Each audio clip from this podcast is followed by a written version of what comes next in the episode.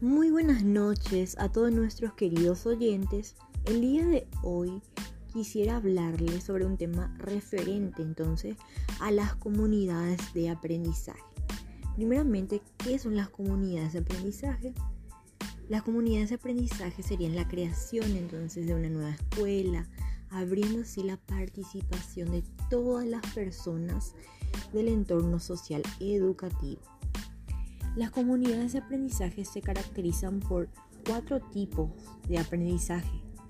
Primeramente tenemos el aprendizaje colaborativo, que consiste entonces en promover el trabajo en grupo, donde los estudiantes se relacionan entre sí, conviven y manifiestan diferentes tipos de habilidades.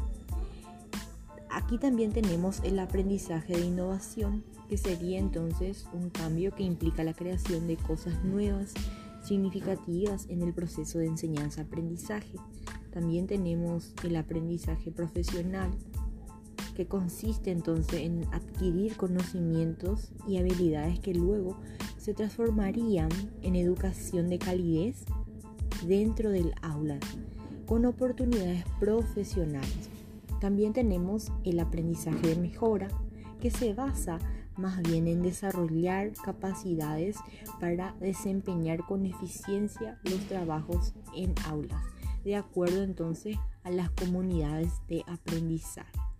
Y bueno, esto fue todo. Espero que el tema haya sido de su agrado. Les deseo un buen resto de jornada. Gracias.